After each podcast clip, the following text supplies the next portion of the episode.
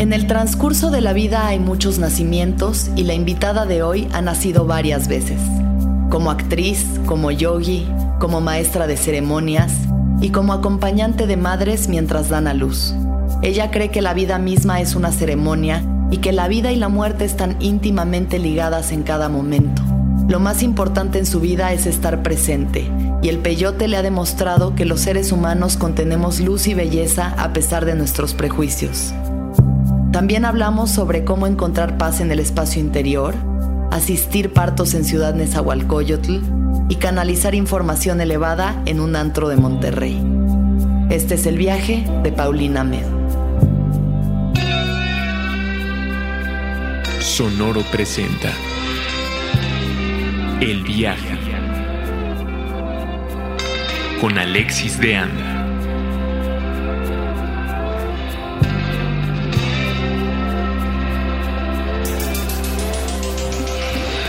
Hola, yo soy ser humano, a veces animales, muchos climas, mujer, yogi, actriz, guía de ceremonias de todo tipo, acompañamiento de la vida, de los momentos más trascendentes, de la muerte, todos los personajes, todo, nada, yo soy yo. Hola, mamesh. Ay, ¿Cómo estás? muy bien, súper feliz de, de estar aquí, de que me hayas invitado y de ser parte de, de tu viaje, que me encanta. Eh, Paulina y yo estamos en este momento adentro de una tina, adentro de un baño, adentro de una casa en Valle de Bravo, porque tuvimos la suerte de podernos venir un ratito en la cuarentena y pues tenía muchas ganas de entrevistarla. Es una de mis amigas más queridas y de las mujeres más profundamente sabias y conectadas que conozco, así que pues me encantaría compartir su viaje con todos ustedes y que comparta con nosotros todos sus conocimientos. Eh, primero que nada, Pau, pues empecemos con cómo te sientes con esta situación de la cuarentena. He pasado por todos los, los estados, eh, desde el momento en el que nos enteramos que iba a pasar todo esto, dije, wow, o sea, pensé que iba a suceder en algún momento, pero nunca ya. Creí que era algo muy lejano que sucedería en el mundo y cuando me di cuenta que ya estaba pasando, aquello que yo pensé que faltaba mucho, pues lo único que pude hacer es adaptarme ante ese instante con todo el miedo del mundo, con todo el, el temor de qué iba a pasar, de hacia dónde iba a llevarnos esto.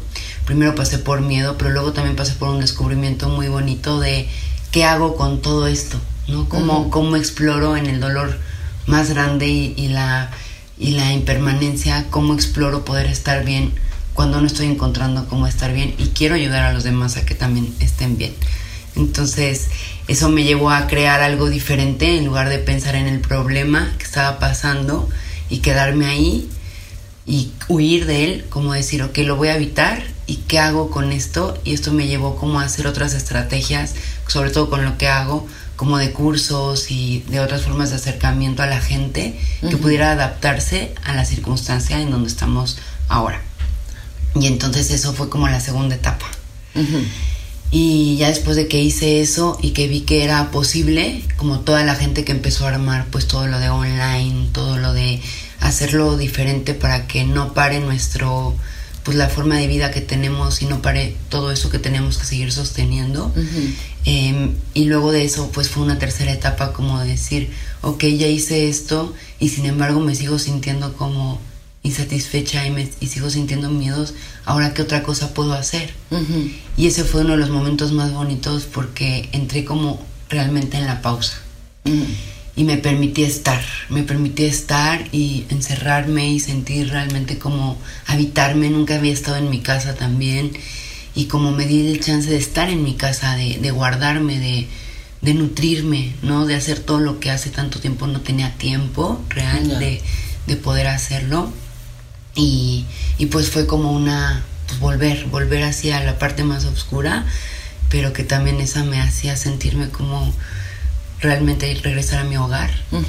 Y, Y de ahí fui, había, me fui de viaje, o sea, bueno, me fui a una casa, después de estar guardada me fui a una casa en donde estuve como mucho en contacto con la naturaleza y ahí me sentí otra vez totalmente como expandida, como de, la contracción de haber estado en mi casa guardada, me fui ahí a la expansión y ahí como que traía otra, pues otros ingredientes que me había servido mucho el haber estado guardada y ahora estar en la naturaleza como que los integré y le empecé a meter a mis programas de, con lo que hago online y con todo lo que estoy escribiendo y demás, como que les metí estos ingredientes.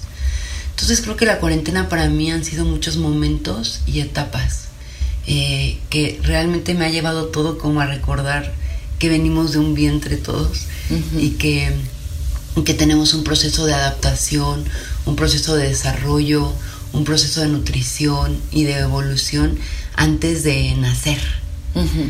Entonces, así me siento, así me siento, que me estoy como pariendo constantemente, que estoy pasando como por todos los estados, que hay días en los que descubro que hay algo nuevo que nació en mí, hay otros días donde descubro que eso que era antes, ese tamaño que era como del, bebé, ahora ya estoy diferente, ya crecí, ya dejé de ser esto y ahora soy esto. Ha sido una cuarentena de mucho recordar de dónde venimos. Bueno, Pau, dentro de todas las cosas a las que se dedica y todos sus talentos y magias, eh, justo eso, el, te has vuelto Dula, que son estos acompañantes en los partos, ¿no? Pero yo quiero regresar porque, bueno, ella y yo tenemos una historia juntas y quiero regresar a cuando tenías seis años. ¿Qué te gustaba hacer? Ay, se china la piel totalmente amaba, lo que, me, lo que más me ha gustado siempre es bailar, me encanta bailar. Cantaba bailar, pintarrajearme, ponerme personajes, disfrazarme y salir y bailar y cantar. Bueno, eso me volvía loca. Y agarrar cosas, ensuciarme en la tierra, el mango. O sea, yo era de que, de mucho de sensaciones y de, exploración. Me encantaba la exploración. Y quiero, quiero recalcar algo que me pasó a los seis años, muy, muy importante, fuerte e increíble a la vez. Eh, como en este, en este mundo de niña de exploración, una vez tuve mucho miedo porque eh, mi papá tuvo muchos temas como de alcoholismo y, fuertes, ¿no? Como que él, de repente perdía mucho con eso.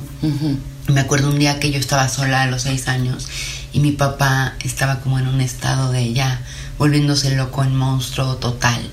Y a mí me entró el miedo más grande de mi vida porque dije, ¿qué me va a hacer? O sea, me va a pegar y, no sé cómo controlar a mi papá, pues yo de este tamaño. Y pues realmente cerré la puerta, me metí. Me acuerdo que mi mamá me había regalado como unos angelitos que estaban arriba de la cama y ahí los vi y como que algo me recordó a al, cuando tienes mucho miedo y mucho dolor, como siempre hay algo de que te recuerda como el todo va a estar bien.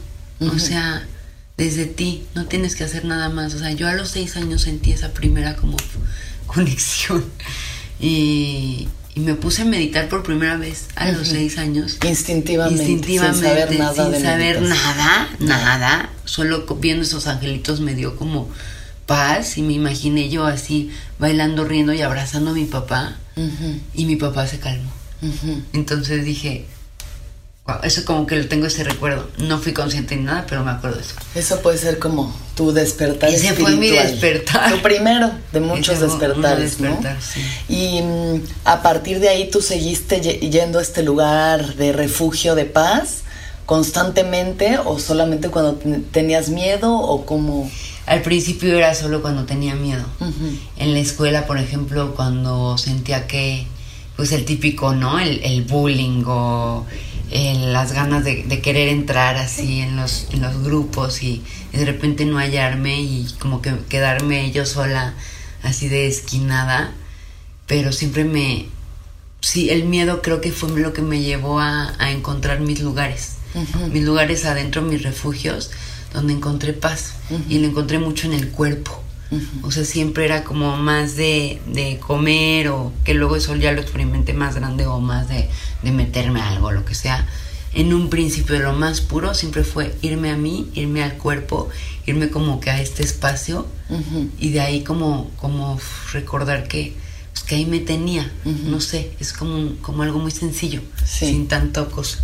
Y siempre me ayudaba eso, como estar, volver a mí y, y recrearme con, con mi cuerpo. Sí. Y entonces fuiste creciendo, em, o sea, veías esta intuición espiritual en ti, pero ¿qué es lo que veías en ti como a tu futuro? O sea, ¿cómo te veías tú ya de grande? ¿Qué veías para ti? ¿Qué querías? Pues es que yo quería todo. quería todo. ¿Quién no? La verdad quería todo y por eso estudié actuación. Fue una de las cosas que me llevó a, a querer ser actriz, porque yo dije, quiero vivir muchas vidas. O sea, me encanta el poder experimentar distintas, distintas edades, distintas nacionalidades, distintos oficios. O sea, como quiero saber de todo, me llena todo. Sí. Se me hace interesante todo. Entonces, ¿qué hago? ¿Qué hago con esto?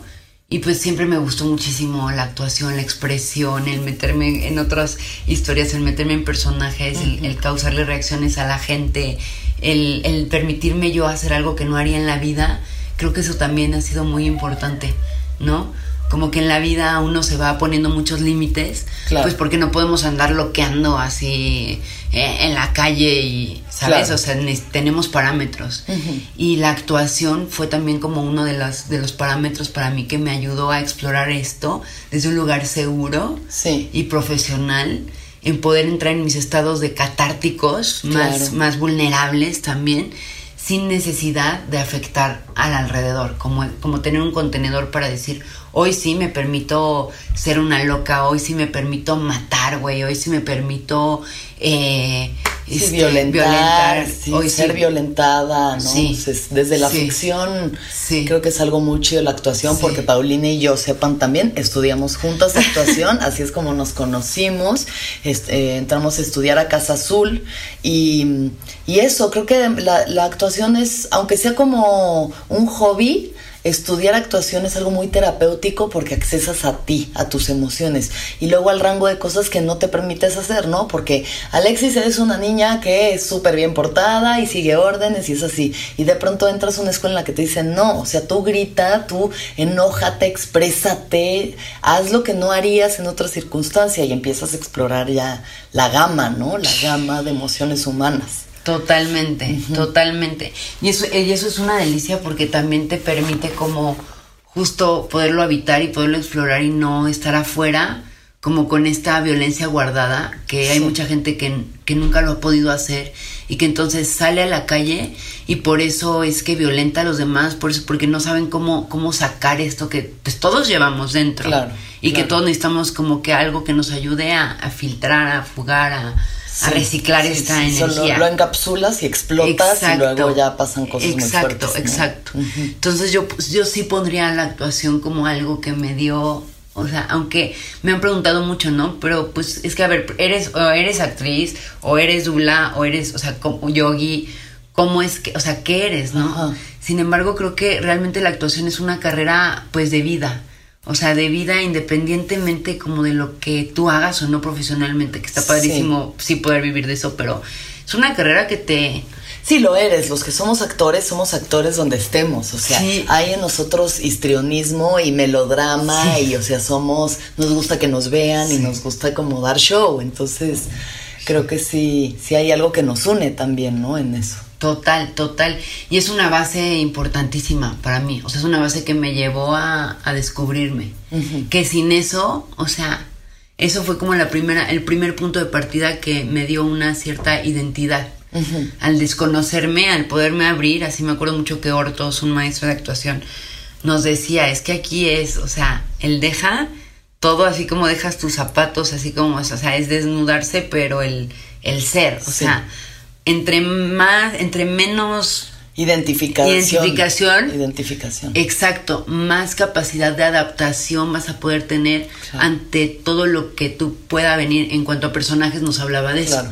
Pero me pareció interesantísimo porque, claro, o sea, ¿cómo voy a poder hacer un personaje cuando yo estoy tan identificada conmigo misma que si entra un personaje, que si viene un personaje en mi vida, pues no puede entrar porque estoy siendo tan yo Sí, que tus no- creencias no van a per... O sea, por eso hay tanto actor que se interpreta a sí mismo, ¿no? Exacto. O sea, con bigote, sin bigote o lo que sea, pero es como... Exacto. Por eso los grandes, ¿no? Meryl Streep y estos grandes actores que se transforman son como gente que puede dejar su identidad así en la puerta y entrar, interpretar un ser que nada tiene que ver con ellos, ni sus gustos, ni sus creencias, ni nada. Es, sí, No. total, total.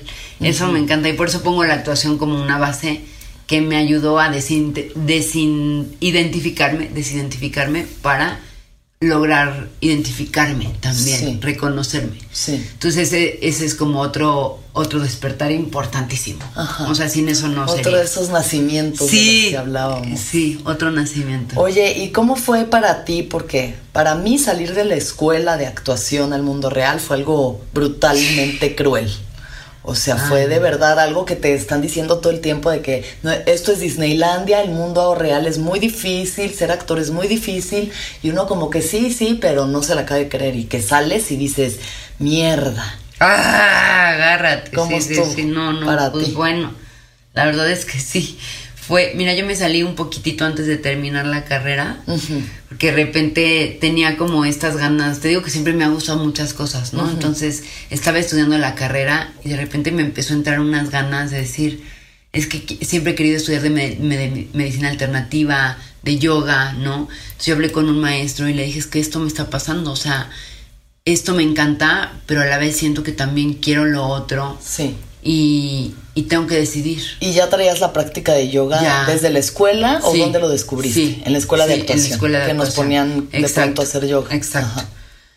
Entonces, todos los maestros, todos menos uno, todos los maestros me dijeron, no, termina y luego ve el otro proceso. Es importante que cierres tus ciclos. Y otro maestro me dijo, pues, si a ti te están haciendo y tú quieres explorarlo, pues, escucha tu llamado. O sea, y también ya llevaba tiempo yo estudiando antes en la precarrera. Entonces, antes de salirme del, antes de terminar la, la carrera, yo me salí seis meses antes, no, un poco más. No, un año, un año antes. Y, y ese año me fui a estudiar todo en medicina alternativa, de yoga, de- o sea, me fui como a un retiro, en donde viví en un bosque, en una cabaña, en una escuela, donde aprendí de medicina alternativa, de plantas, donde estuve en una clínica, o sea, donde era otra forma de, de hacer mi trabajo de actoral. Ahí era como el conocer a las personas, y, pero por medio ya de otras, de otras maneras, no solo de personajes, sino como de cómo, cómo puedes... Ayudar. Exacto. Entonces, mientras mis compañeros estaban en la carrera, estudiando el último año, yo estaba allá, de cierta forma, haciendo esta ot- otra manera de carrera. Pero yo sentía que seguía siendo parte de mi proceso actoral, totalmente. Sí. Entonces, cuando acaba y ya empiezo como, ya regreso a, a México y empiezo como a querer trabajar de actriz y de todo, pues eso me dio mucha base, como todo lo que haya aprendido para justo llegar y llegar a los castings y ver to- con todo lo que me estaba empezando a, a poner enfrente, que el camino no estaba nada fácil. Pero siempre me ayudó saber que tenía como un, un backup, Claro, o sea, sí, un refuerzo, Un refuerzo que, me, que me decía, o sea, no pasa nada, tú puedes, puedes seguir haciendo esto, pero también tienes esto que siempre está como contigo. Entonces, eso creo que a mí particularmente me ayudó Sí. a no caer en unas frustraciones terribles porque estuve, pasé por todo, o sea, pasé por, güey, tocar 200 mil puertas, eh, mostrarme y, y hacer cosas que luego también no me gustaban nada, claro. como venderme, como... Sí. Y claro que lo hice, ¿no? Por la necesidad de que, güey, yo quiero ser, yo quiero ser actriz, quiero hacer eso, que me vale, me vale que si es así en la telenovela de, ¿sabes? O sea, hacer personajes que yo decía, güey, o sea, me da una pena terrible, pero pues yo lo quiero hacer. Sí. Y, y ya pasé mucho por eso, y hasta que me di cuenta que neta no, no me estaba, no me estaba dejando como lo que yo quería. Ya. Entonces le, me- le empecé a meter un poquito más a lo otro, que se, que se me abrieron mucho las puertas con eso, y pues lo empecé a integrar. Este, nunca como que logré llevar solo un camino derecho en la actuación, porque también los maestros me decían es que te tienes que dedicar solamente a esto Sí. y enfocarte, cosa que sí lo creo. Si quieres ser actor y en México es No, darle o con sea, todo. darle con todo. Así, Sí. de, Sin piedad. sin piedad, sin piedad, y seguro lo vas a lograr. Pero yo traía otras cosas que también me llamaban. Sí. Entonces sí me topé con pared mil veces, pero ahora agradezco tener también este otro lado que hasta el día de hoy me sigue como dando y la actuación lo dejé y lo amo, pero sí lo tengo ahorita como en un pues side, o sea, no es algo que, que yo ya tenga que ir a TV Azteca y a Televisa pintadísima con tacones y, y minifalda a tener que decir a prostituir. Sí, Exacto. sí. Oye, y entonces, bueno, un poco, digo, la actuación siempre está, ¿no? Uno nace actor y se muere actor, pero entonces tu camino se empieza a fijar más hacia el yoga, hacia el bienestar, hacia la medicina. ¿Y qué pasa? Pues nada, ahí vi que se me abrían las puertas solitas. Sí. Eso es algo súper, súper importante. Como que me, me llamó mucho. O sea, en la actuación yo sentía que tenía que estar como luchando y luchando y luchando. Sí y de repente el otro lado era como que solitas las puertas se me abrían. Yo no tenía que hacer mucho para que rápido tener trabajo, rápido tener oportunidades de todo, como que ese camino, haz de cuenta que se me iba, me iba recibiendo, recibiendo, recibiendo, como cuando a ti te encanta un güey y quieres con él, pero no te, pela. no te pela. Maldito desgraciado. No cabrón. Claro, si no, y uno está ahí necia, necia, necia, y de pronto hay otros de que, hey, Aquí estoy. Aquí estoy, así abriéndote los brazos, dándote el camino, pero tú ahí vas, ¿no? Con el, con el otro que te da, este es que lo que me encantaba del otro era que me daba, y me da, ¿no? Como esta pasión, esta adrenalina, esa es la palabra, esa es la palabra, adrenalina. Es el ego, al final creo que tiene mucho que ver con el ego, tanto en el trabajo como en el amor, como en todas estas cosas que uno se aferra y no funcionan, y es como, ¿no? Difícil es como, ¿cómo chingados no tiene? O sea, se tiene que poder, ¿cómo chingados no me va a pelar a mí este estúpido? Así es. ¿No? ¿Cómo no voy a conseguir yo el trabajo? y es como que, pues deja de romperte el corazón, güey. O sea, la vida no, no estés jalando una puerta que no abre. Ándale, ándale. Así, así lo sentí. Así lo sentí. Sentí que estaba ya forzando demasiado. O sea, este güey nada más como que me este daba. llamado actuación me, está pelando. Como que me daba los, ya sabes, llegaba, me daba unos besos, este, me encantaba, pero luego, luego. Te dejaba en visto. Me dejaba en visto, güey. Entonces yo era así de que puta madre, o sea, otro día más. Sí. Y pues entonces me empecé a inclinar más hacia, hacia ese otro lado que me daba tanto, pues como mucho grounding, ¿no? Como de que, güey, aquí no importa si tú tienes que ir a tocar puertas o no, esto es una herramienta que te ayuda a ti en donde estés, cuando estés, y que no nada más es la yoga como del cuerpo, practicarlo y la postura, es como toda, toda su filosofía, todo como lo que lo rodea fue lo que me dio mucha integración y, y de ahí pues se me abrió el mundo a todo lo demás que hoy hago. ¿Qué es lo más importante que has aprendido de la yoga? Ay. Si pudieras concretar. Sí, sí. Aprender a estar presente con lo que tenemos y somos.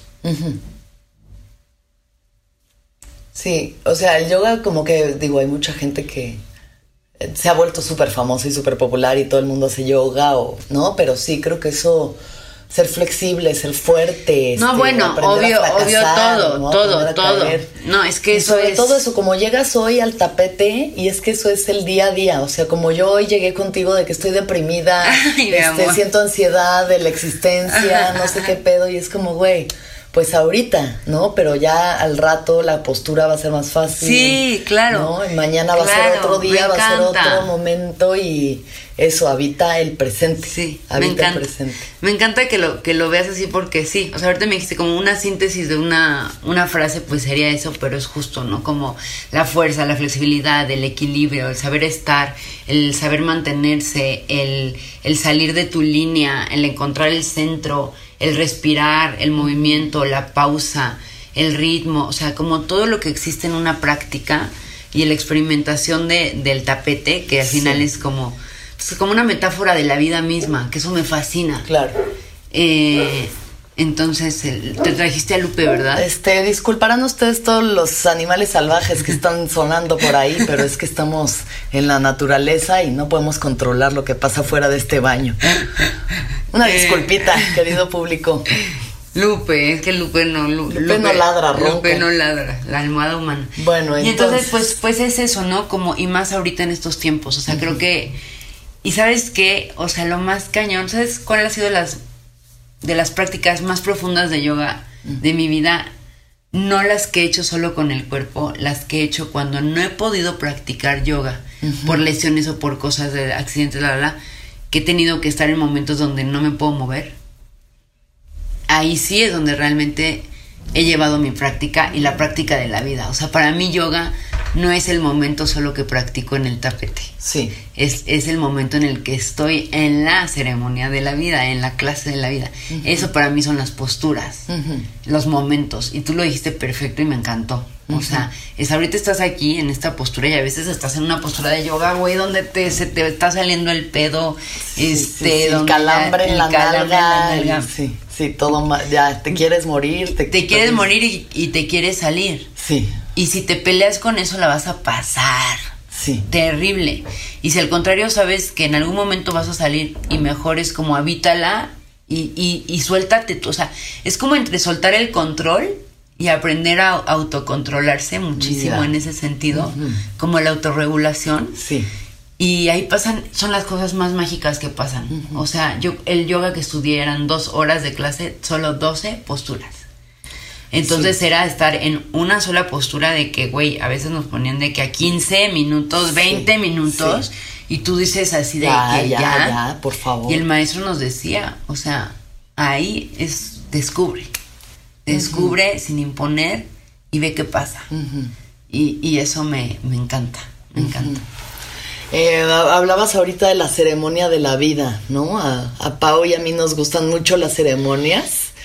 Ella se dedica a hacer ceremonias también, de nacimiento, de boda, de a decir- muerte incluso. Va a decir la de gente, todo. bueno, a ver qué es. De todo es hace, de todo hace, pero sobre todo ella y yo lo que compartimos son las ceremonias de peyote, que te- pues sí, llevamos muchas juntas y hemos pasado por experiencias sublimes y intensísimas y durísimas y oscuras y de todo, ¿no? No, no, no. Eh, ¿Qué has aprendido tú de estas ceremonias, Pau? Ay, he aprendido a, a reconectarnos como con lo más esencial. Cuando estamos alrededor del fuego, porque quiero decirles, como explicarles un poquito, no sé si tú ya les has explicado en otros viajes, un poquito qué es o cómo es, ¿no? Porque Pues en el viaje de Diego Pérez Lombardini, que creo que es el tercero de esta serie de viajes, hablamos un poco de eso, pero repítelo. Sí, algo como muy sintético es nos sentamos alrededor del fuego, el fuego Kauyumari, y, y todas las personas que estamos alrededor de- del fuego estamos en la ceremonia y saludamos al fuego, nos presentamos, cosa que se me hace súper chingón, porque es como quitarte la máscara, hablarle al fuego y ser sincero en ese momento de qué traes, qué eres, qué quieres, qué tienes. Claro. Y, y poderme estar en un espacio donde toda la gente se sabe desnudar, sabe quitarse y volver a Metafóricamente, ¿eh? No crean que andamos También. ahí encuerados en la fogata. A veces. De pronto se quitarán algunas prendas, pero realmente es todo con mucho respeto. a los huicholes y a todo. Eh, y- Sí, pero es como, como que te reflejas tanto en el otro cuando hablas ante el fuego y dices, eh, quiero pedir perdón porque pensé esto, o sentí esto, o hice esto, y, o extraño mucho a mi familia, o quiero agradecer por la vida, y todo se refleja en todos, y es que somos seres humanos. Es no es tan difícil. No, no, no, no. Y es que también es como otra metáfora ahí, ¿no? De la vida. Es increíble las ceremonias. Es como una síntesis. Aparte es estar alrededor de tanta gente, de tantos lugares diferentes, que al final no importa dónde venga nadie, porque todos nos encontramos en el mismo punto, en el mismo lugar, como más esencial, ¿no? Y, y qué es lo que nos une? Pues el fuego, el centro, la naturaleza, o sea, estar conectados con lo que, con lo que somos, güey. Reír, llorar, pedir perdón creo que creo que me deja como la enseñanza de de la del ser sincero en la vida del ser sincero del, del siempre abrir tu corazón decir lo que piensas lo que eres lo que crees es saber escuchar a los otros también saber empatizar con los otros y al Claro. final de todo eso encontrar un, un sentido y un bien común que nos lleve como a una conexión de, de algo que, que somos que seres humanos y que estamos Sí. compartiendo esto que se llama vida y que pues este es el viaje, güey, más cabrón. Sí, lo de empatizar justo me recuerda en una ceremonia que estábamos Pau y yo juntas y ella empezó, eh, no, ella no empezó a hacer nada, ella se, eh, como que se acuclilló así enfrente y yo le empecé a sobar la espalda Ah. y yo podía sentir el dolor de Paulina y yo estaba llorando, pero era tu dolor, pero también era el mío y era el colectivo y es como que las medicinas te abren tanto los canales de percepción que puedes sentir al otro, puedes, ¿no? ¿Cuántas veces has llorado tú por mí o yo por ti o hemos. ¿no? reído por el Sí, otro y sí, es que sí. sí, pues abre el corazón, al final te abre el corazón. Te abre el corazón y otra cosa que me encanta es como el, el no juicio, ¿no? Que, que nos topamos eso todo el tiempo. Cabrón. Yo me acuerdo de una ceremonia justo que cuando llegué me tocó alguien al lado que hoy en día, bueno, o sea, adoro, pero que me tocó alguien al lado que dije, ay, güey, o sea, con todo mi amor y respeto, si me asca. escuchando, que dije, este salió, pero ¿de dónde? O sea, me dio, me dio miedo, Mar- o sea, Mara Salvatrucha. Te juro, o sea, yo muy amor y mucha paz, y de repente me toca al lado de mí alguien que dije, güey, ¿por qué me tocó? Me va a robar. Me va a robar. Me va a robar el peyote. Y me acuerdo perfecto que tú me dijiste como, pues güey, o sea, si te tocó ahí es porque ya te tocó y, y- y, pues chambeale, o sea, no por eso vas a dejar de disfrutar. Corte A, escucho cantar a este personaje de Amor Ulises al lado mío y güey, Lo o máximo. sea, ¿sabes qué me encanta? Que ahí todos sacan su, su ser más puro y puedes encontrar la belleza más hermosa sin importar neta, pero de verdad cómo nos vemos. O sea, porque sinceramente si nos viera la gente de afuera cómo nos vemos, güey, todos seguro estamos Una de bola de fritos. torolatos, este, Vis- viscos. viscos, pero es, güey, sale tu, tu parte tan pura, tu corazón, cuando cantas, cuando escuchas el rezo del otro, cuando el otro te, te toma sin conocerte, te toma la mano, cuando hace un rezo por ti. Se me hace un ejercicio muy bonito de, de nosotros como seres humanos que venimos a hacer al mundo. Y entonces, ¿en qué momento, fuera de las ceremonias de peyote, tú empiezas a hacer ceremonias? Porque después del yo, de que estudié yoga, Ajá. le empecé a dar clases a mujeres embarazadas. Mm. Y una de las mujeres embarazadas, antes de tener a su bebé, ya como la última clase, le guié una meditación. Ya. Y entonces cerramos los ojos y yo le empecé a guiar en la meditación y le dije como, imagínate tú en un círculo de- alrededor de flores, con música, con una corona, a punto de tener a tu bebé, de- dándole bendiciones. Y se me empezó a bajar como toda la información. O sea, yo ni sabía que existía esto, no tenía idea de nada, solamente yo como canalicé algo, como lo que está pasando hoy, que no sabíamos ni de qué íbamos a hablar y, su- y surge todo. Sí. Pues así empecé a canalizar todo y vi una ceremonia para la maternidad y ahí entendí que es como el principio de la ceremonia de la vida, o sea, es de- el, el origen, de donde surge todo lo demás, de, de donde surge todo lo que hoy festejamos, tiene que surgir desde el principio, que es la vida.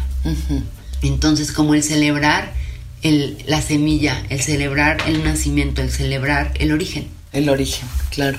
¿Y por qué te empezó a traer tanto eso? O sea, la- el, el embar- ¿por qué hay clases a embarazadas? ¿Por qué? Me- ¿Por qué? La maternidad. Llegó, en un principio, sinceramente, fue solo que llegó. O sea, llegaron como embarazadas y pues yo abierta a darles yoga.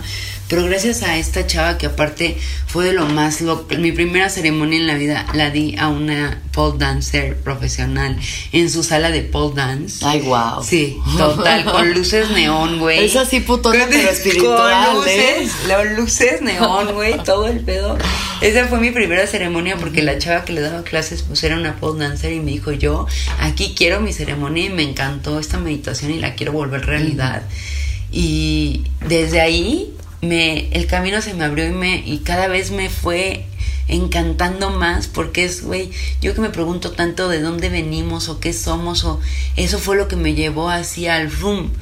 Yo no sé más de quién nos creó, de cómo, de dónde vengo, del único lugar donde sé que realmente vengo, pues es el vientre de mi madre. Claro. Y quiero un esperma y un óvulo. Ya, exacto, así, easy.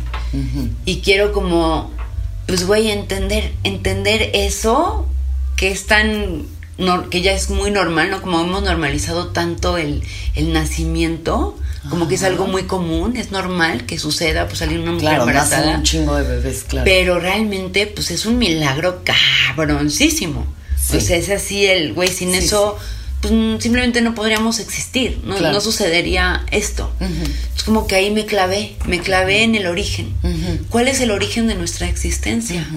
Y fue cuando, pues ya, o sea, gracias a eso empecé a hacer ceremonias de nacimiento y de las ceremonias de nacimiento pues me iban pidiendo, no, pues ahora quiero que nos hagas una ceremonia de unión de pareja, ahora de cumpleaños, como de los ciclos más importantes de la vida en los cuales los seres humanos sentimos que volvemos a nacer Sí, o trascendemos de alguna forma. Sí. Como es cuando, cuando nacemos, estamos embarazada, una despedida de soltera, un matrimonio, un cumpleaños, hasta la misma pues, ceremonia de antes de trascender. O sea, me ha tocado con personas que se están a punto de morir y que yo he estado enfrente con ellas y, y, y pues estar, darles la mano y decirles, reunir a toda la familia alrededor y que sea su ceremonia de pues de, despedida. de despedida sí. Así como hay de bienvenida y de despedida y todo lo que hay inter en el camino. Porque sabemos que como que llegamos a la vida con un ticket, ¿no? De, de ya llegué aquí y eh, todos tenemos un regreso a huevo. Sí o sí. Entonces lo que pasa en el viaje, en medio del viaje, todos estos descubrimientos, estas ceremonias múltiples, pues es como lo que, lo que me gusta hacer, celebrar los momentos que los seres humanos hemos elegido como los más importantes. Sí. Y ahora que, que, bueno, ya estás capacitada como dula y que ya has acompañado nacimientos y Ay. partos, ¿qué es lo que has aprendido? Ay, ay, ay, ay, amor. Qué Eso- fuerte meterse ahí un quirófano con una mujer que ni conoces, sí, ni sí, no, o sea, a servirle lo que en un momento fuertísimo y súper íntimo, eso yo creo que es un trabajo brutal. brutal. y sí, Sí, pues mira, todo esto me llevó a, eh, a querer como ya hacerlo desde un lugar ta- también mucho más profesional, porque lo hacía como un acompañamiento de ceremonia, de- pero las mujeres me iban pidiendo también como, oye, y tú puedes estar con nosotros en, en, el, en el parto, tú puedes estar, yo les decía, pues todavía no, pero... Pero sí siempre tenía como que ya esta necesidad de, de querer ver, a- a- añadiendo como el tema de actuación, como el acto vivo, que es de las cosas que más me llenan. ¿Cuál es el acto realmente más vivo y más puro? Porque el, act- el acto teatral es el acto vivo, ¿no? Lo claro. que sucede. Sí. Yo decía, el acto, el acto realmente, el acto de la vida, pues la vida y la muerte. Ujú. Yo quiero ver qué se siente, cómo, cómo es estar ahí. Entonces eso, eso me llevó a estudiar, acompañar a las mujeres en los partos y estar en un tiempo que todavía tengo que seguir, pero ahora por la cuarentena pues se paró, Claro. en un hospital en, en, en Nezahualcóyotl, de estar acompañando a mujeres para traer a sus bebés. Yo no soy la que saco al bebé, yo Claro. solamente hago la parte como terapéutica, como lo que hiciste ayer conmigo. Puedo, quiero hacer una pausa rápida. Que ayer Alexis, yo estaba como en un momento muy fuerte, Muy donde sensible. muy sensible, donde pues muchas emociones por la cuarentena, por el- la vida, por ya sabes, cuando de repente Sí. te agarra y estás como solo llorando, llorando, llorando. Y realmente yo lo único que necesitaba más que palabras en ese momento, porque a veces no necesitamos tanta palabra, era como una compañía, como un- Presencia. como una presencia de estar. Entonces así me puso, me puso música y me puso como unas canciones Alexis y, y como nada más su propia presencia y su acompañamiento hizo que el proceso de dolor que estaba pasando en ese momento fuera gozoso también, güey, porque también hay que saber transitar el dolor, pero en compañía es muchísimo más Más llevadero. sí, Sí. más llevadero y sobre todo como pues más contenido. ¿no? Como que no se desborda y, y no sientes como que, sino, güey, es aquí, aquí tienes este espacio, es como el planeta en donde estamos, todos necesitamos siempre de algo que nos contenga, de una madre tierra, de un cuerpo, de una casa, de un suelo, o sea, si no, pues estaríamos flotando sin nada. Entonces, el acompañamiento de una dula en la mujer embarazada es eso, es ayudarle a brindar un apoyo en un momento importante de transición, a punto de dar la vida, a punto de dar luz, para que ella lo único que, que tenga que hacer es conectarse con su poder y fluir en, en esta radiancia de la vida y, al, y tener al lado a alguien que, que sabe que está sosteniéndolo como en la tierra. Porque cuando estás en esos estados, mamish, es, es que yo le digo mamish a Alexis, eh, te dices como que te vas al planeta aparte. Es como cuando estás, cuando cortas con un novio, cuando tienes, estás en momentos de... Pues se supone que secretas DMT durante Sí, el parto, sí, ¿no? O sí, sea, ahorita voy a explicar eso, entras sí. a un viaje Sí. psicodélico. No, Pues, totalmente, totalmente, totalmente. O sea, puedes entrar en estados, de hecho, pues se dice que es de los más elevados. Alex Gray justo tiene una pintura en la cual una mujer embarazada está pariendo, pero se ve perfectamente como la conexión de, dice, o sea, una mujer no está pariendo solamente del vientre hacia abajo, sino una, una luz. mujer está trayendo la energía de la creación, que es la energía universal Sí. pasando por ella como vehículo Sí. para a través de este túnel brindarlo al mundo. Yo eso lo sentí en un viaje de sapo. No manches. En un viaje de sapo experimenté como, dije, esto es dar a luz, claro, o sea, la luz pasa a través de ti y sale a través de ti, o sea, estás dando a luz. Así es, eh, así es, totalmente. ¿Y qué sentiste tú? Pues eso, o sea, digo, como que dije, ah, esto ha de ser lo que es estar embarazada. O sea, porque lo sentía salir también, no era nada más como que entraba la luz y se quedaba en mí. Como que sentía el canal, o sea, sentía el llamado, tal vez de alguna forma decir, güey, dar a luz es esta cosa como de, ajá, de funcionar como un canal, como un portal para que otro ser entre a este plano. Total. Una puerta, eres una puerta, o sea, eres un portal. Pues así es, así es, justo, lo acabas de describir perfectamente. Así es. Y si te fijas, pues es, es la forma en la que hemos sido sostenidos todos, o sea, toda la humanidad hemos llegado de esta manera. Claro. Es impresionante. Sí. Y cómo la Bueno, tal vez unos bebés Ah. in vitro.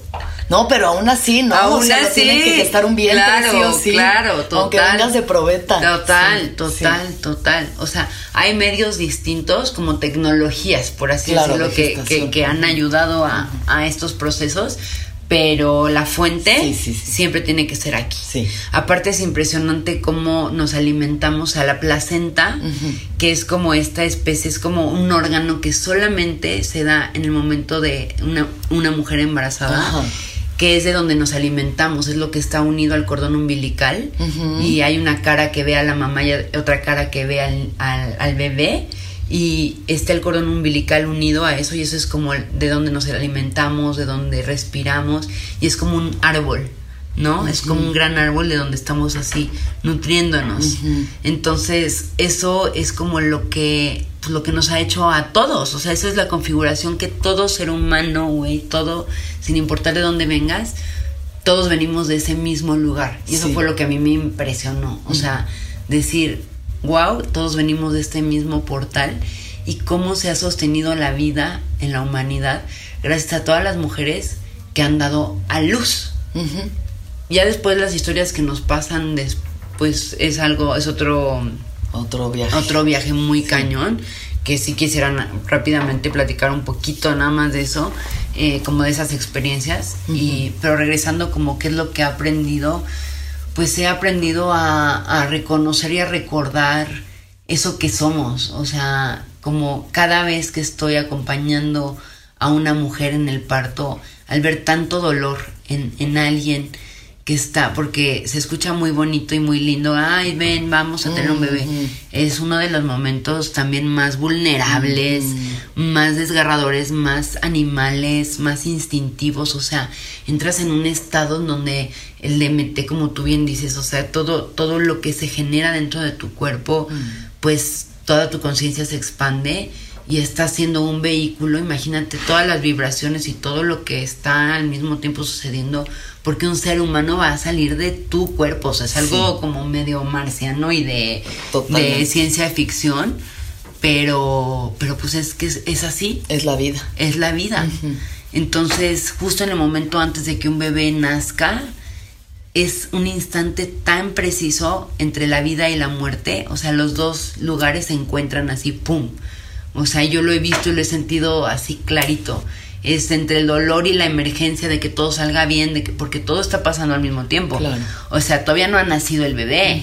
O sea, hasta que nace y, ¿sabes? sale, incluso eh, cuando sale, ¿no? o Sí, sea, hay mil sí. factores. Hay de demasiados factores para lograr parir Sí. algo. Y, y algo como que importante, o sea, los procesos, ¿no? Tú no puedes sacar un bebé así a los seis meses, o sea, la semana 28 así por decir, ay, ya, no, o Claro. sea, todo tiene un proceso de nacimiento, de gestación. de gestación. Y entonces eso me encanta. me Y eso se refleja en los procesos creativos también, ¿no? Exacto. Incluso en el proceso de cuarentena es como una especie de gestación. Estamos yendo todos para adentro, como al útero de nuestras casas o de lo que tengamos, para que nazca algo nuevo, que quién sabe qué va a ser. O sea, pero yo sí lo veo así, como que estamos todos encapullados, en capullo para ver qué se transforma, si nos salen alas o antenas o yo qué sé, 800 ojos, pero bueno. No, total, total. Y era lo que te decía hace ratito, o sea, esta- me pasa mucho con mujeres embarazadas, ¿no? Como, o sea, todo lo que te estoy contando ahorita es que he ido aprendiendo porque son demasiados aspectos. Pero muchas mujeres es como que están en la semana, un bebé puede nacer de la semana 36 a la semana 42. Yo nací a los siete meses, sí, de- o sea, de que 36 por ahí. Ajá, ¿Sí? Sí, más o menos. Eh, entonces, a lo, lo que me refiero es que muchas veces las mujeres llega un momento en el que dicen es que ya no, o sea, ya lo quiero ver nacer, ya quiero que... Y es como, pues es que eso va a pasar. Sí, Pero el estar pensando tanto y como consejos que, que, que siempre me dan, porque me gusta preguntarles, y bueno, ¿tú qué dirías? O sea, como mamá, ¿qué, qué dirías si tuvieras la oportunidad de otra vez embarazarte? ¿De ¿Qué aprendiste de este primer bebé? Es una pregunta que les, que les hago siempre. Y me dicen como no haber gastado tanto tiempo en aquello que iba a suceder, como en tener todo perfecto para su llegada. Sí. Porque muchas veces el querer estar pensando en todo lo que venía no me permitió habitar tanto mi presente Claro. y luego termina eh, extrañando la panza, luego, eh, o sea, como el hecho la de no- expectativa. la expectativa, como- siempre arruinándonos la realidad. Sí, sí, sí. Y entonces es no, o sea, día a día, hoy, hoy falta un día más, un día menos, perdón, para que, para tu parto. Y es un día más de embarazo. Entonces es como, solo habítalo. Claro. O sea, porque vas a parir. Les entra la ansiedad de, de, de cuándo van a ser el bebé, ¿no? Sí. Y hay veces que es así de ya, ya, indúzcanmelo. Sí. Saque, o sea, y es, van a ser, o sea, no se va a quedar para toda la vida ese bebé dentro de Claro. ti. Van a ser, y esto lo estoy diciendo para toda la gente que nos está escuchando, como si ahorita están en, en estados muy profundos de qué va, qué va a ser de mí, qué va a pasar, qué voy a, o sea, cómo voy a nacer después de todo, después de todo esto, ¿no? Porque no nada más viene después de cuarentena, o sea, esto no para. No. No nada más ya se acaba la cuarentena y, y no para. Entonces, va a suceder, vamos a pasar este momento, vamos a llegar a donde, ¿sabes? O sea, tengamos que llegar, pero ¿qué podemos hacer hoy en nuestro presente? ¿Cómo podemos habitar este día de gestación? Sin, sin estar después mañana arrepintiéndonos de que, ay, hubiera aprovechado del que no sé qué. No, o sea, ¿qué, qué estás haciendo? Y a veces no hacer también es hacer mucho. Sí. Entonces, es como habitar importantísimo cada día. Y otra vez nos lleva al presente. O sea, actuación, yoga, partos, ceremonias, todo lo que me preguntes que haga en mi vida, el aprendizaje como mayor de vida, aquí. El presente. Sí. Aquí y ahora. El aquí y el ahora. Que qué perro se pone, ¿eh? Qué perro se pone a veces. O a veces está todo muy bien y a veces dices, "Ah, no mames, qué extraño vi- vi- vivir en un mundo donde solo me importaba si Anaí y Poncho Herrera eran novios en la vida real y ahora tengo estas complicaciones existenciales de si el mundo va a seguir o no va a seguir o qué va a pasar. Está muy fuerte. Está muy fuerte, está muy fuerte, pero, pero así, así, así es. Una de las cosas que a mí más me impresionan de Paulina, que pasó cuando ella y yo estudiamos actuación, nos dejamos de ver varios años, como unos ocho años, y nos reencontramos en una fiesta en Monterrey, porque a veces pasan cosas bonitas en Monterrey. No es cierto, mi gente bonita, les mando un beso a todos los regios.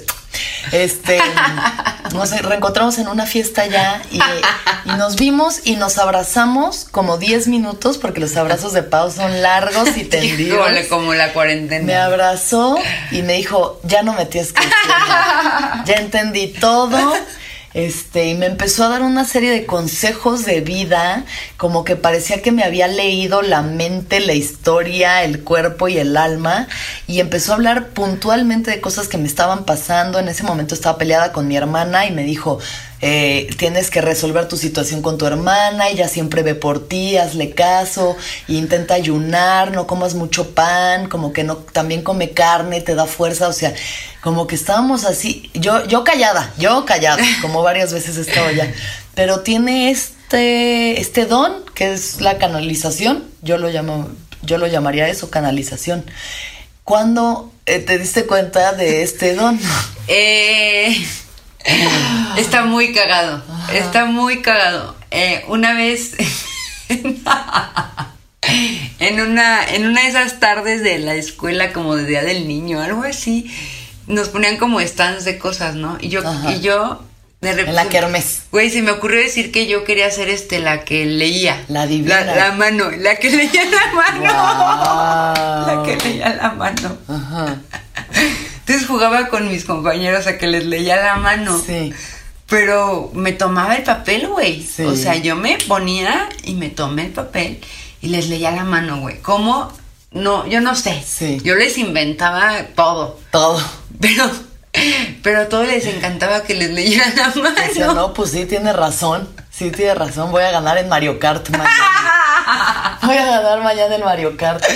Eh, así. Sí, es un- es un don, te lo juro que así, que así fue, o sea, de la forma más cagada. Y luego, como igual, o sea, no es algo que sé por qué, solamente es que siento. Y es como lo que te explicaba hace ratito, que creo que todos tenemos, pues, conocemos nuestros cinco sentidos, pero realmente es que tenemos más. Y cuando entramos como un poquito a, a explorarlos, podemos tener esta intuición, que al final creo que todos la tenemos. Claro. Solamente que tú también la tienes cabrón. O sea, tú la tienes muchísimo, pero muchísimo, porque a mí también me lo has dicho así, solo son formas diferentes, ¿no? Eh, pero tú también tienes como una intuición, güey, pues, o sea, así abismal. O sea, que me dices cosas que yo digo, wow, ¿cómo la sabes? Es cuando lo sabes porque lo- no Lo sé, intuyes. lo intuyes, Sí, lo intuyes. sensibilidad, la sí, sensibilidad. No, no lo pondría como en algo porque algo superior, Claro, que bajan unas voces mágicas a ti. no, lo, lo pondría más como, como algo intuitivo. Y hay veces que sí tengo como una información que no sé de dónde viene. Como que yo me abro y empiezo a hablar y yo misma me escucho. Como que me he aprendido a veces también a salir. Justo ahorita, por ejemplo, me está pasando. O sea, puedes tú estar dentro, como de tu personaje. Sí, Y algunas veces como que estar afuera, sí, ver- verte desde fuera. verte tantito desde fuera y escucharte. Y hay veces cuando me salgo tantito y permito como que entre no una persona, no es como, como una Informas- información, güey, como sabiduría. Sí, Sucede. Sabiduría, sí. Hay una película que, güey, o sea, es de lo más chistoso, de lo- pero se las quiero recomendar, está muy cagada. Eh, es de, de Ben Stiller. Ah, sí, Ben Stiller, Ajá. que se llama Toma el Control. Y, y el güey estaba todo perdido en su vida, no sabía ¿Like nada. Click? No, Adam Sandler. Sí. ¿No? sí. Que le pica, la- adelanta la vida, lo atrasa con un control remoto. Cagadísima. Ajá. Es cagadísima. es ¿Y qué cagadísima. tiene que ver con esto? Que, que él aprende, o sea, después de todo, de como que va teniendo el control, Ujú. él en algún momento logra como verse afuera y, y logra como entenderse. Entonces esto me está llevando a lo que me dices de canalización y eso lo he, lo he logrado hacer, o sea, he logrado como ya mis canalizaciones más conscientes, Sí. desi- desidentificándome de mí, o sea, como, como cambiando a veces un poquito los papeles. El personaje. El personaje, como saliéndome un poquito de mí misma para poder conectar con algo que no lo considero un poder, que lo considero algo, pues una, una conexión. No, ese era un estornudo que estaba evitando para no interrumpir esta canalización. Eh, es sensibilidad y es este verse, ¿no? O sea, es jugar como que nos, con el foco interno y el foco externo de, güey, no siempre tienes que estar aquí porque luego ah, pasa, quiero hacer como una pausa en eso, pasa también, si le metes mente, a lo que tú quieres decir, Sí. Te vas a la mierda. te vas a la mierda. Creo que en el stand-up te debe pasar un mucho. Sí, sí, o sea, si yo estoy como hablando en, ajá, haciendo un show y empiezo con mi segunda voz de juicio, ya todo se va a la mierda. O sea, sí hay un punto en el que cuando un show es perfecto es cuando estás habitando el presente y como de verdad canalizando energía y la gente se ríe y regresa a ti la energía y tú la mandas de vuelta y es como una cosa mágica que te bajas y dices, ¿qué pasó? ¿Qué ¿Y, pasó? ¿Y cómo lo haces tú? Pues eso, a veces confiando y como, como estando presente y pues después de ya mucha práctica también. Es, es algo que si son chistes que ya conozco bien, sé cómo transitarlos, pero, pero a veces me pongo nerviosa o dudo y todo se va a la mierda. Total. O sea, sí. Como en la vida misma, güey. Entonces, Ajá. o sea, es la vida misma. Nos estamos canalizando todo el tiempo la misma vida. Sí. Le metemos tantita mente, tantita duda y vemos que, que se nos va. Sí. Entonces, si podemos canalizar eso, no solamente sea en los momentos en donde te subes a un escenario, en donde estoy haciendo una ceremonia, en donde estoy traduciendo o estoy actuando, ¿sabes? Sí, Que no solo sean los momentos en donde estamos brillando, sí, cómo lograr, no todo el tiempo tienes que estar brillando en la vida, pero cómo lograr que esta canalización que se llama vida, que estamos viviendo todo el tiempo presente, no nos atrape y nos permita como seguir siempre pues en este en este constante flujo, ¿no? Transitando. Transitando. Transitando. Exacto. Que no nos atoremos. Pau, te voy a hacer Ay. unas últimas preguntas rápidas. Ay, qué padre, estuvo padrísimo. Bueno, qué espero, bueno. espero que los demás este, nos hayan Sí. seguido hasta acá. Sí. ¿Cuándo fue la última vez que lloraste? Ayer, ayer un chingo, ayer un chingo. ¿Por qué estabas llorando? Por todo. Por todo, Sí, por la existencia Por la misma. existencia misma, sí. Lo conmovedora que es la existencia. Sí, sí, sí, sí. Sí. Este. mm, em, ¿Qué es lo que más feliz te hace?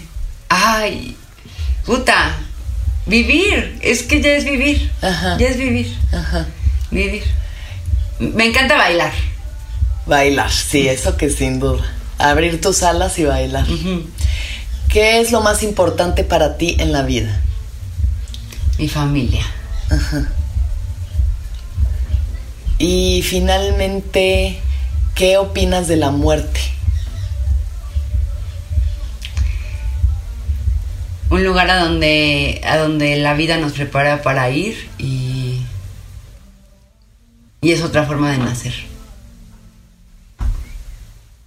¿Dónde te ves en 10 años? Ah.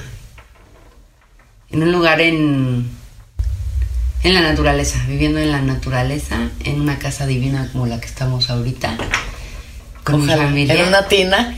con una familia, quiero tener hijos, Sí, ojalá, sí.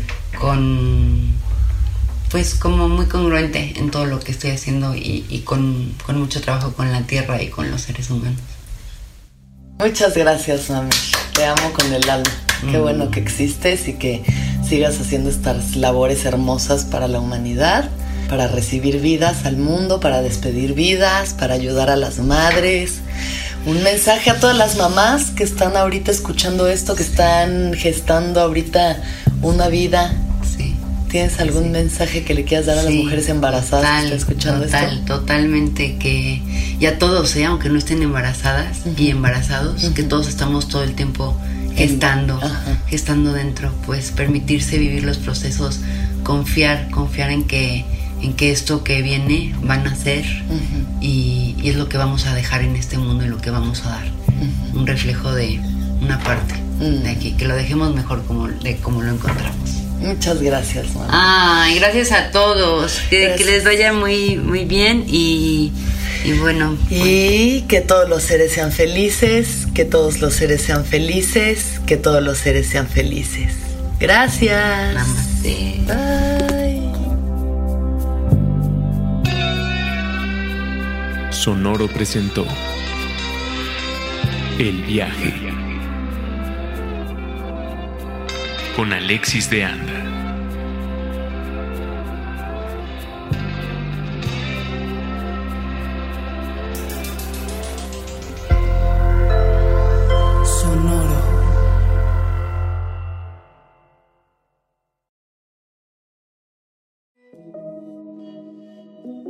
Hola, soy Roxana Castaños, una apasionada de la meditación y de todos los temas que nos llevan a una transformación espiritual. y te invito a escuchar Intención del Día, un podcast de Sonoro para dirigir tu energía hacia un propósito de bienestar. Encuentra un nuevo episodio todos los días en cualquier plataforma en donde escuches podcast. Intención del Día es una producción de Sonoro.